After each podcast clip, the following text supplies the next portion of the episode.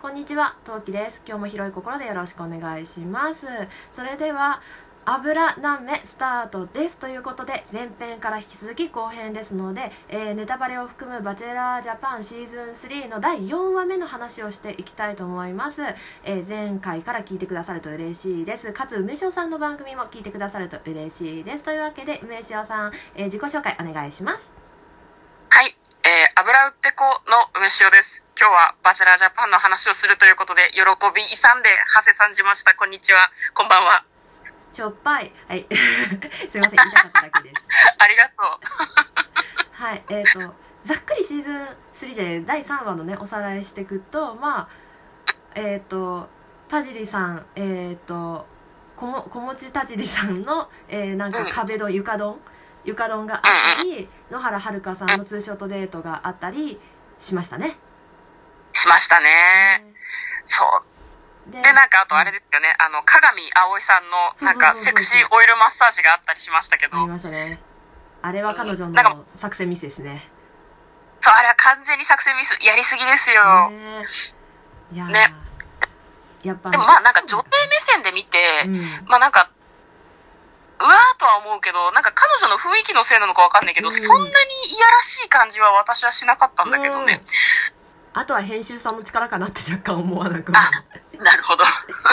なんかどっちにも料理はできただろうと思うので、ああ、確かに。まあでも、バチェラー的には NG でしたと。うん奥さんにしたい女の子ではなかったということでしたね。すね方向性の違いですねそうですね、うんしょうがない。で第4話は、えー、とグループデートがあって、えー、とツーショットデートがあって、2オン1がありましたねね、エピソード4はすごい盛りだくさんだったと思う。うん、濃度が濃かった濃かった。ほんとね、エピソード4終わった瞬間、ちょっとなんかこ、この、この、この憤りというか、この、この気持ちを誰かと共有したいっていう気持ちがやばかったですね、ね本当に。あの LINE すごかったですよね、うん私たちのでどうだった？どうだっそうそうそう。たえここでも言わなかったよとかそうそうそうそう。もういろんなことが気になっちゃってしょうがなかったね。パンみたいなそうそうそうそう。まああれですよね、そのバチェラージャパンにおいて一番物議を醸すのは 2on1 だと思うんだけど、そうですね。うん。ね、今回もなかなか過酷な感じでしたね。そうですね。えっ、と、うん。ままあえっ、と今私ちょうど今グループデートが今映さ映し出されてるんですけど、まあ、グループデートちょっと置いといてで、ん。ツーショットデートのマリアちゃんの指輪が重いって話もちょっと置いといて 2on1 の話をしていくと。いやいや、じゃうん、そっか、指輪、指輪重い？え重くないですか？あ、本当に？え重くないですか？なんかねあれどうするんですか？って落とした時。落と次落とされた時。マリアちゃんがいいよいよ落とされたって時。落とされ、落とされた時に、あー、残らなかった時に重いってこと？だ残らなかった時あれどうするんです？返すのかな？とか思わないです？え、捨て、捨てるんじゃない？いや、そうかそうか。返、返すんじゃないあの、返す時に、返す時にっていうか、その、君はもう脱落だよっていう時に、あの指輪を返すっていうところを演出に使うんじゃないかな。ああ親伊豆さんは返してましたねなんかもらった時にうんうんうんうんうん。なんか指輪的なものもらった時にでも返すんじゃないかな。でもなんか針金で作ってたから別に処分してもいいような気はするけど。ごめんごめん。2on1 の話でしたね。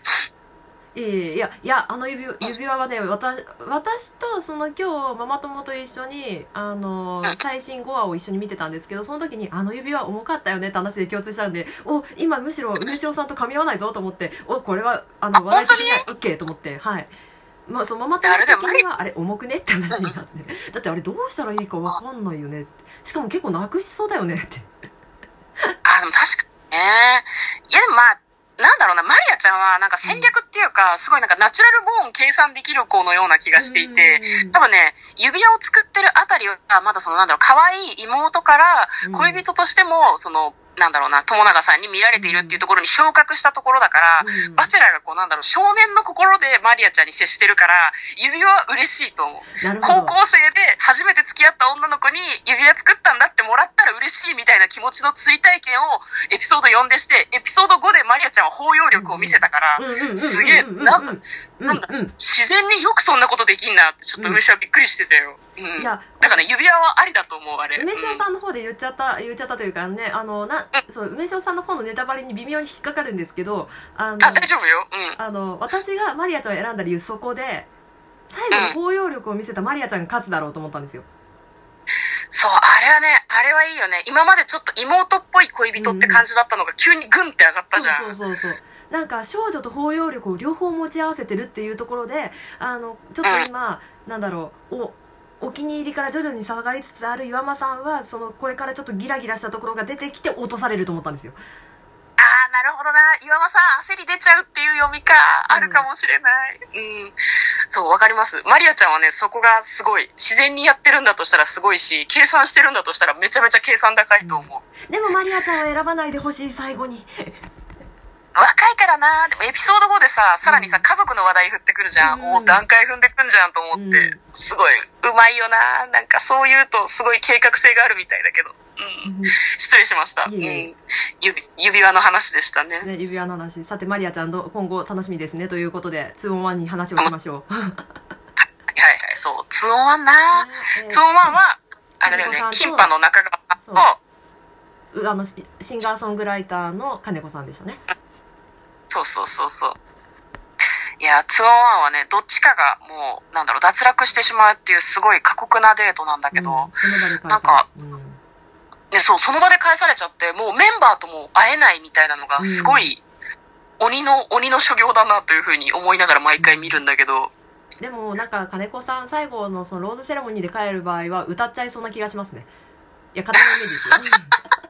すいません一曲歌ってから帰らせてくださいあー、でも今後の活動を考えると歌ってもいい気はするけど、いやでもけでもさっきも言いましたあのオフでね話をしたんですけどシンガーソングライターは毎回必ず一人いるけど歌ったら帰っちゃうっていうジンクスがあるっていう もうぜひ金子さんには歌ったけど帰らないっていうのの前例になってほしかったけど、無理でしたねで。すねうん。いやー、そう、ほんとね、中川さんと金子さんがいて、なんかその、あれだよね、こう自然にできた水たまりみたいなところに、結構深い感じの水たまりに飛び込んでっていう風にバチェラーに言われて、うん、うん。っていうくだりがあったけど、いやー、あれはね、やっぱ飛び込まないとダメだったね。飛び込ま飛び込んだら違う未来があったかもしれない、うん、金子さんもね、飛び込んでればね。うん、しかも、中川さんはさ、泳げないのに飛び込んだじゃん。そうなんですよねそう、あれがやっぱりバチェラーの心に刺さったんじゃないかなとは思うんだよえーね。中川ちょっと泳げないんですけど金槌なんですけどって言いながら飛び込んだのが良かったんですよねきっとねよかったよかった。結構こう、これからもその、なんだろうな、人生の冒険に付き合ってくれそうとはバチェラーも言ってたけど、うん本当にその通りだなというふうに思いました。うん金子さんはなんだろうな、歌えばよかったのかな、そこで。え？飛び込む飛び込むん前に。飛び込む前に一曲いいですか？って言ってそれも変、それも変ですね。うん。まあ、なまあ、歌うならあれか、その、飛び込んだのの後のピクニックデートみたいなところでうん歌を披露する時間があってもよかったのかもしれないけどね。うんそうですねちょっとあの、まあ、ねバチェラーから振られないと歌えないですよねそうなんだよな。うんそうなんだよ。ああ。ね。まあでも結局、中川さんがうん取りましたね、バラ。うん中川さんもっと早く落ちてしまうかと私は思っていました。うん、うん、中川さんはもっと早く落ちそうです落ちると思ってましたもうもう2回目エピソード。だなっていう落ちちゃうかなぐらいの勢いで。ねわかるわかる。なんか、その、プロフィールムービーみたいなのを見てた時に、やっぱエピソード2か3ぐらいでまあ、そんなにバチェラーと会う感じもしないし、ダメかなって勝手に思ってたんだけど、こんなに残ると思わなかったよね。うん、そうですね。なんか結構いいねあの第5話の次回予告ですごいいい感じになってておよよよよって感じですよねそうなんだよね。二人で馬に乗っ、馬？牛？馬だよね。馬に乗ってたりとか。牛は牛 馬に乗ってたりとか、あとなんか森の中で、夜の森の中で抱き合ってたりとかしてたから、なんか結構いい、いい気がする。うん、うん。んなさいツボが失礼しましたあだ大丈夫大丈夫。あとなんかその予告の中で気になってるシーンとしては、ウェディングドレスでプールに飛び込んでるシーンがあったはずなんだけど、うんあれ誰なのっていうのがずっと気になって。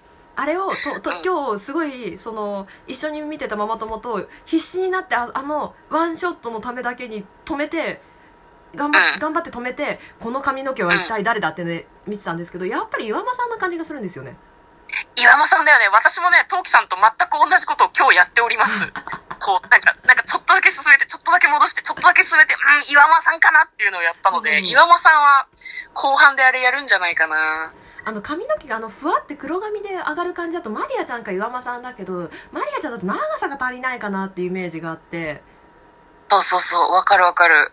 あれは、あの長さは岩間さんじゃないかな。どうなんだろう。ん田尻さんだとん茶髪になっちゃうからいくら夜だからと言っても多分長さも足りないだろうしうん。そうなんだよね。刺激がはもっと骨格がいいからうんうんうんうん。うんなんかこそう考えるとやっぱりブドウの人なんだよそうなんねですよね。うん。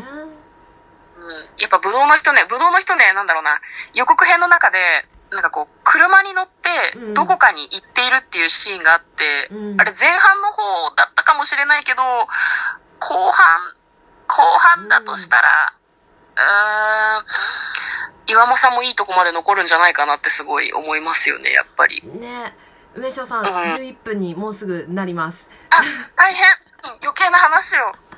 エピソード4なんか細くない？大丈夫？なんもないですね。ままあよかったです。だったら中川さんの、えー、とあ青材かな？合ってるかな？表現。あれが綺麗だったかな？っていうだけです。お似合いでしたね。ね。あと、岩木ありささんの最後のパンチがかっこよかったよね。腹パンかっこよかった。もうあの別れ際っていうか去り際が死ぬほどかっこよかった。私的にはもうドツボでしたね、でもあのパンチ痛かったと思うな、私。うん、痛かったでしょうねまあそれぐらいのうんなんか女子全員の重さをそこで受け止めてくれという感じですねなるほど。ううんん。なんか今まで落ちた、えー25人だから24人分のパンチだと思って、バチェラーは受け取ってほしいと思いました。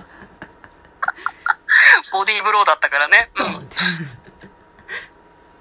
はい、それでは、えーっとうん前後編に分けてお付き合いいただきありがとうございました。またはい後編やっていきたいと、後編じゃない、あの次回やりたいと思います。それではまた、何名？